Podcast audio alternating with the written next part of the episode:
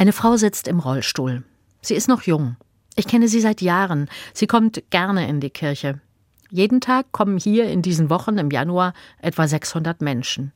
Sie sagt, sie genießt die Begegnungen und die Gemeinschaft. Sie lächelt mit ihrem zarten, schmalen Gesicht. Im letzten Jahr konnte sie noch laufen, am Rollator ganz langsam das rechte Bein nachziehend. Ein Schlaganfall hatte ihr das beschert. Jetzt kann sie gar nicht mehr laufen. Kontrollverlust, Lähmung, Versteifung. Das Schicksal ist ein mieser Verräter, sagt sie. Und ich meine, wie eindrucksvoll, dass sie das so heiter sagen kann, so ohne Groll angesichts all des Schweren. Und sie fast schmunzelnd meint, ach, das ist mein kleinstes Problem. Ich ungläubig. Sie erzählt von der nächsten Diagnose. Sie hat Blutkrebs, unheilbar. Jeden Tag kann ich sterben. Sie lächelt immer noch und hält meine Hand, aber sie hält mich, nicht ich sie.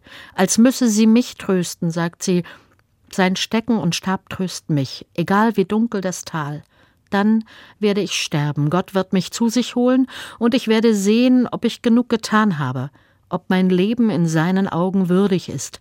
Wenn ja, wird er mich aufnehmen in sein Reich, und ich werde da sein, in Ruhe und Frieden und ohne Schmerzen, bis dahin wird er bei mir sein, jeden Tag.